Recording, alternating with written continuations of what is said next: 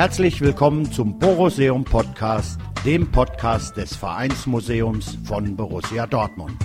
Mit erlebten und gelebten Geschichten rund um den Ballspielverein 09.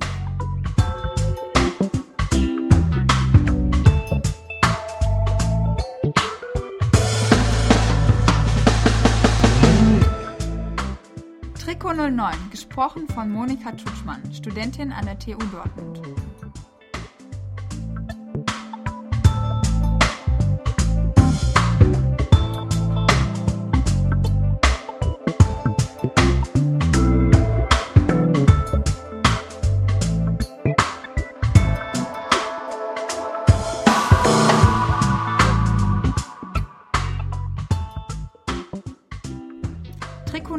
Das ist der Titel der neuen Wechselausstellung im Boruseum. Das Konzept der Ausstellung wurde in einem dreisemestrigen Projekt von Studierenden des Seminars für Kulturanthropologie des Textilen an der TU Dortmund unter der Leitung von Viola Hofmann und Silke Wawro entwickelt. Auf Initiative des Boruseum und in Zusammenarbeit mit dem Vereinsmuseum haben wir Studierenden nun die Gelegenheit erhalten, unsere Ergebnisse zu zeigen. Seit dem 14. März wird unser Blick auf die Fußballkultur anhand des Trikots im Sonderausstellungsraum neben der ständigen Ausstellung präsentiert. In diesem Podcast möchte ich stellvertretend für meine Projektgruppe über das Phänomen Fußballtrikot berichten, einige unserer Thesen beschreiben und die in der Ausstellung thematisierten Aspekte anschneiden.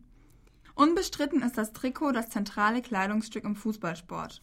Bedeutend schneller als Worte erklärt es die Standardsituation auf und neben dem Platz. Es macht sichtbar, wer gegen wen spielt und wer Fan von wem ist. Man braucht kein Fußballenthusiast zu sein, um die vom Trikot gesendeten universalen Signale zu verstehen. Heutzutage, da der Fußball global erfolgreich ist, funktioniert die Trikotsprache über lokale, regionale und nationale Grenzen hinweg. Gleichzeitig ist das Fantrikot als eines der meistverbreiteten Bekleidungselemente der Welt zum Botschafter des Sports geworden. Es wäre allerdings zu kurz gegriffen, das Trikot auf diese symbolischen Bedeutungen zu reduzieren. Seine einzigartige Kodierung ist weitaus vielsagender. Auf einer relativ kleinen Fläche von etwas mehr als einem Quadratmeter verschmelzen an den Körpern von Spielern und Fans Farben, Muster, Schriftzeichen, Zahlen, Logos und Symbole zu komplexen Chiffren, die Geschichte und Geschichten erzählen. Der Werdegang vom Baumwollleibchen zur viel symbolischen Oberfläche bis zur Vision eines leistungsoptimierenden Hightech-Oberteils macht epochale Veränderungen in Sport und Alltagskultur sichtbar. Das Trikot zeigt, wie der Fußball zu Beginn des 20. Jahrhunderts nach und nach an Einfluss gewinnt und zu bedeutenden kulturellen Institutionen wird. Das betrifft aber nicht nur das Spiel selbst, sondern auch die Identifikationsmöglichkeiten mit dem Fußballsport. Auf den Rängen und außerhalb der Stadien hat das Trikot als Replikat in den Händen der Fans die Dramatik des Fußballgeschehens deutlich verändert. Die Fanmontur verschmilzt die Menschen zu einer Einheit und lässt sie als mächtige Gemeinschaft sichtbar werden. Die nach Spielzeit und Wettbewerb wechselnden Designs des Trikots haben das Kleidungsstück längst zu einem begehrten Sammelobjekt werden lassen. Sammler, die permanent auf der Jagd nach selten gewordenen Exemplaren sind, zeichnen anhand ihrer Kollektion Fußballhistorie nach. Dennoch hat die scheinbar natürliche Existenz des Trikots selten Fragen nach seiner vielschichtigen Bedeutung aufgeworfen. Die Sparte der Sportbekleidung ist eine relativ junge Produktkategorie, die die westliche Kleidungskultur und die Ideen über den biologischen sowie sozialen Körper des Menschen wesentlich verändert hat. Mit der Herausbildung des modernen Sports im 19. Jahrhundert, dazu gehört auch die Popularisierung des Fußballspiels, setzte ein Prozess der kleidungskulturellen Differenzierung ein. Die Alltagsmode wurde modifiziert und an sportliche Tätigkeiten angepasst. Treibend für die Entstehung einer spezifischen Kleidung für den Sport waren zudem neue Produktionsprozesse und Warenverfügbarkeit, Überlegungen zur menschlichen Physiologie in Verbindung mit modernen textilen Materialien. Das Trikot ist ein besonderes Beispiel für diesen komplexen Werdegang. Der Begriff Trikot ist eigentlich eine mehrdeutige textiltechnische Bezeichnung. Das französische Verb tricoter bedeutet stricken.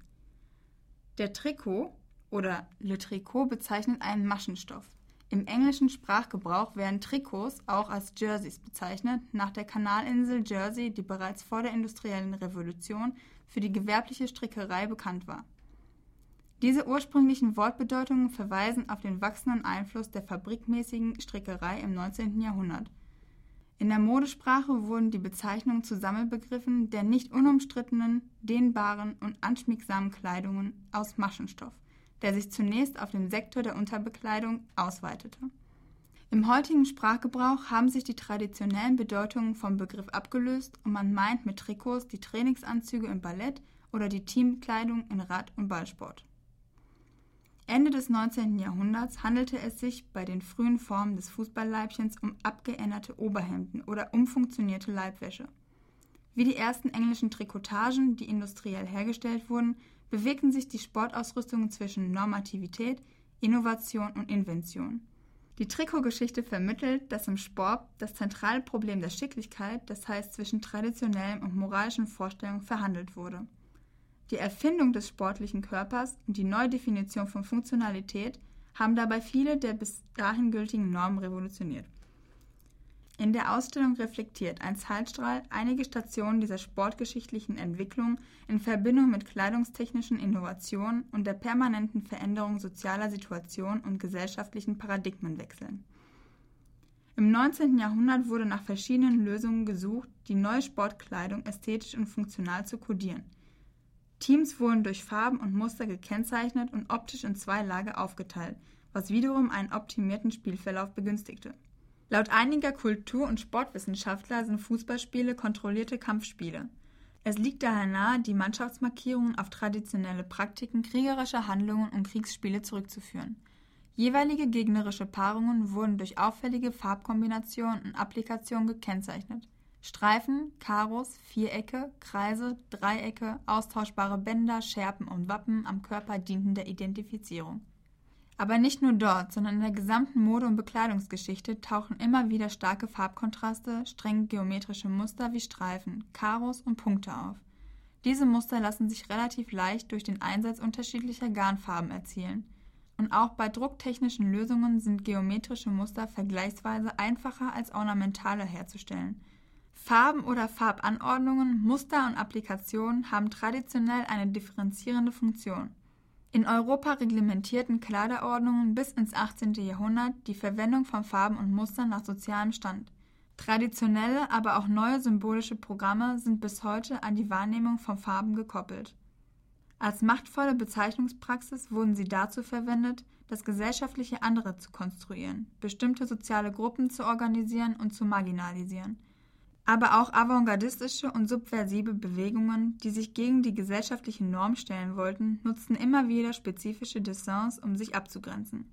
Im 19. Jahrhundert tauchen interessanterweise Streifen und auffällige Farbstellungen in der modernen Freizeitmode auf. Die neue Dimension Freizeit erhielt damit ein eigenes Design, das sich ästhetisch von der zurückhaltenden Alltagsmode absetzte. Die neue Kleidung mit Blockstreifen und hellen Farben signalisierte, dass sich das Individuum in einem gesellschaftlichen Zwischen- oder Übergangsraum befand.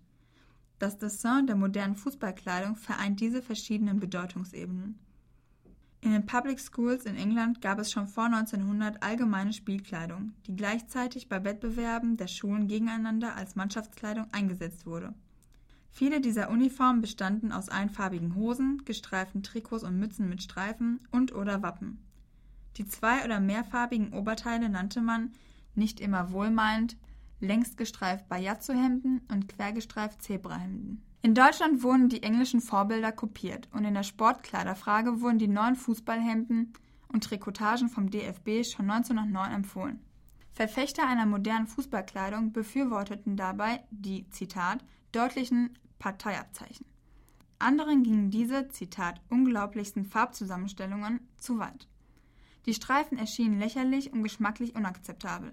Allerdings waren die Ausrüstungen bald im Fachhandel verfügbar und viele Mannschaften vereinheitlichten, wenn es ihnen möglich war, nach dem neuen Modell ihre Farben. Dabei wurden eigene fußballsymbolische Bezüge im Kontext der jeweiligen Mannschaftszusammenschlüsse konstruiert. Wie die ständige Ausstellung zeigt, ist für den BVB die Wahl für die Blau-Weiß-Kombination mit roter Schärpe recht eindeutig zu klären. Allerdings ranken sich um die 1913 mehrheitlich abgestimmte Schwarz-Gelb-Kombination zahlreiche Mythen. Über Zitronengelb, die Assoziation mit Bier und Kohle, die Rolle der Borussia-Brauerei kursieren einige Geschichten und Anekdoten. Die bekannte Quellenlage verrät allerdings nichts darüber, warum sich Britannia in Schwarz-Gelb kleidete – Möglicherweise könnte die Motivation recht profanen Überlegungen oder Eingebungen gefolgt sein, die kaum mit den bekannten Versionen in Verbindung stehen. Mannschaftskleidung war vergleichsweise teuer. Vielleicht hat man daher auf ein verfügbares und erschwingliches Kontingent zurückgegriffen, vielleicht hat man sich selbst beholfen. Auf den freilich schwer zu bewertenden historischen Schwarz-Weiß-Fotografien scheinen die Trikots keinen einheitlichen Gelbton aufzuweisen. War Schwarz-Gelb als eine gängige Kombination der neuen entstandenen Werbekunst oder Gebrauchsgrafik unbewusster Anlass für die Farbwahl? Gaben die Ergebnisse moderner Werbe- und Farbpsychologie einen Ausschlag, Fußballbekleidung in dieser Farbe zu offerieren? Es geht in der Ausstellung nicht darum, eine konkrete Lösung anzubieten, sondern eine aufmerksame Haltung gegenüber dem Farbklang Schwarz-Gelb zu entwickeln, der sich so nachhaltig mit der Stadt Dortmund verbunden hat. Mit dem Bedeutungszuwachs der Bundesliga ist ein neues Zeitmaß entstanden, die Saison. Ihr Takt strukturiert das Fußballgeschehen und das Fußballerleben auf und neben dem Platz. Jede neue Spielzeit wird durch wechselnde Trikotdesigns ästhetisch eingefasst. In den letzten Jahren wurde die Veröffentlichung des bis dato geheimen Saisondesigns regelrecht eventisiert. Mit der Aussicht auf ständige Innovationen werden, wie in der modernen Konsum- und Modeindustrie üblich, Neugierde und Begehrlichkeiten geweckt. Mit den Binnendifferenzierungen nach Heim und Auswärts sowie verschiedenen Wettbewerbskategorien wird die saisonale Laufzeitspanne ausgedehnt, zusätzlich markiert und fein eingeteilt. Im Rahmen eines recht fixierten Designregelnetzwerkes, das durch FIFA, DFB, Verein, Sponsor und Ausstatter bestimmt wird, entsteht dadurch genügend Raum, um überraschende Versionen hervorzubringen. Ähnlich wie beim Spiel selbst, dessen Reglements eingespannt ist, lassen sich trotzdem immer neue Varianten ausklügeln.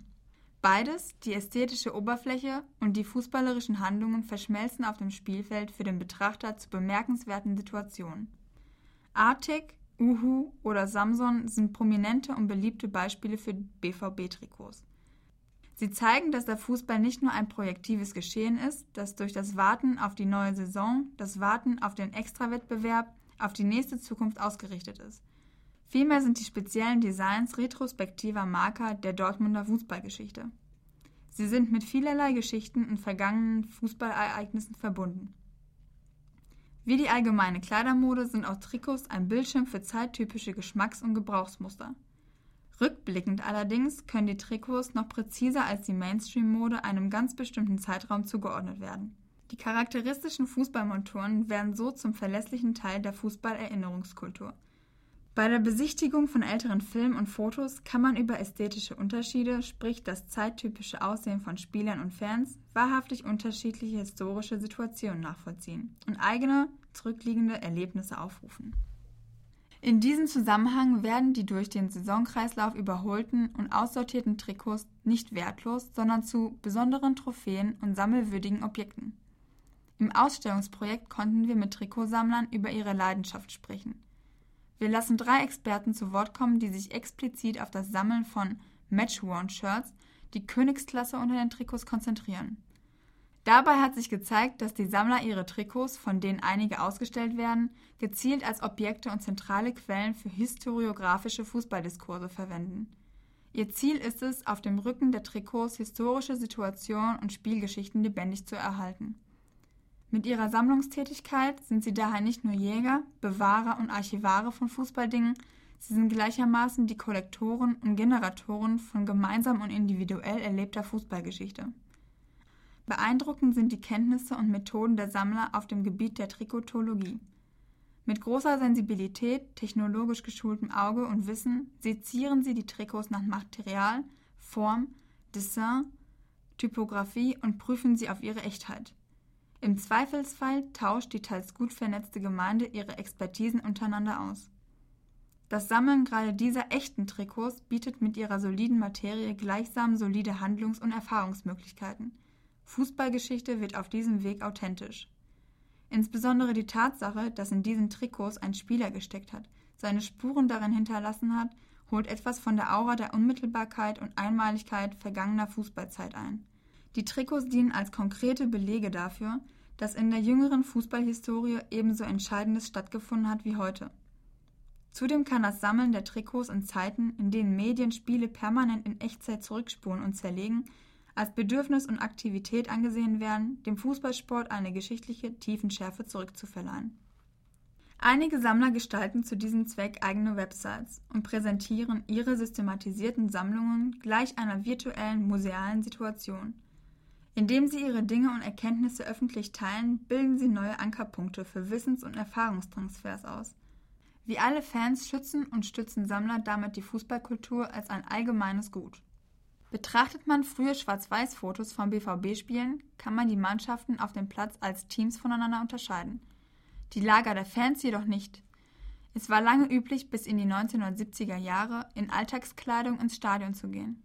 Im Rund blieben die Zuschauer eine heterogene Menge, die von den Spielern optisch geschieden war. Die Zuschauer, die sich vor und nach dem Spiel in der Stadt bewegten, hoben sich ebenfalls kaum vom Straßenbild ab. Lediglich Fangesänge, Fahnen und Wimpel identifizierten die Fußballenthusiasten. Mit Ausnahme der berüchtigten Kutten änderte sich der Fanauftritt mit dem Trikot als Merchandising-Artikel. Besonders an Spieltagen fusionieren disparate Akteure und Orte, namentlich Spieler und Fans, Stadion und Stadt durch die vereinsfarbene Uniformierung zu einem atmosphärischen Gesamtbild. Fanränge werden als solche wahrnehmbar, Städte werden von Menschenmengen in konträren Farbblockings durchzogen. Selbst Unbeteiligte werden dadurch eingenommen, spüren Stadt und Verein. Das Trikot für alle ist zum zentralen Bildschirm der Gemeinschaftsimagination avanciert. Zugehörigkeiten, die ansonsten unsichtbar blieben, werden aktiv und performativ am Körper ausgetragen. Das Reinschlüpfen in eine Fanmontur ist dabei kein unwesentlicher Konstruktionsfaktor in der Bilderwelt des Fußballs. Im Zuge der Medialisierung und Kommerzialisierung des Fußballs können die realen Ereignisse an jedem Ort der Welt verfolgt werden. Die tatsächlich großen Massen verbinden sich virtuell vor dem Fernsehen daheim. Je mehr der Fußball jedoch national, international und global gestreut wird, desto drängender scheint der Wunsch nach sinnweltlicher Verbindung, nach Authentizität zu werden. Gerade die Choreografie der Kleider auf und neben dem Platz verleiht dem Geschehen eine eindeutige Kontur, die auch für den fernen Zuschauer von großer Bedeutung ist. Farben, Verein, Fankultur und Stadt werden im medialen Rahmen zur Einheit verschmolzen. Damit wird der Kontext sichtbar, aus dem der Fußball hervorgegangen ist. Die dem Trikot eigenen Farben, die Muster, die applizierten Wappen, Vereins- und Städtenamen sind bereits bedeutungsvoll aufgeladen. Schwarz-Gelb, Dortmund, BVB und 09 besitzen wie alle Chiffren von Vereinen jeweils schon einen eigenen Klang, der an sinnstiftende Mythen anschließt. Auf der Fanuniform amalgamieren die Einzelelemente zu einem lokalpatriotischen Bekenntnis, das kollektiv und performativ vorgetragen wird. In Dortmund wird von der selbstbewussten Gründung eines Arbeitervereins erzählt, der sich einigen Widerständen entgegenstellen musste. Besonders wegen vieler Spannungen und Probleme, die irgendwann gemeistert wurden, ist die Geschichte der Borussia eine stabilisierende und hoffnungsvolle Erzählung. Sie vereint die traditionellen Grundsteine der regionalen Narration des Ruhrgebietes, wie die des heldenhaften kleinen Mannes, des ehrlichen Malohers, der harten Industriearbeit und des urbanen Schmelztiegels. Diese Geschichte allein reicht aber nicht mehr als kultureller und sozialer Kit einer Stadt aus, die sich zwischen Industrialisierung und Deindustrialisierung stets im Wandel befand. Dieses alte Image erscheint längst nicht mehr passend. Mannschaften werden im modernen Fußballgeschäft zugunsten der Konkurrenzfähigkeit ständig neu kombiniert. Sie rekrutieren sich schon lange nicht mehr überwiegend lokal und regional, sondern national und international.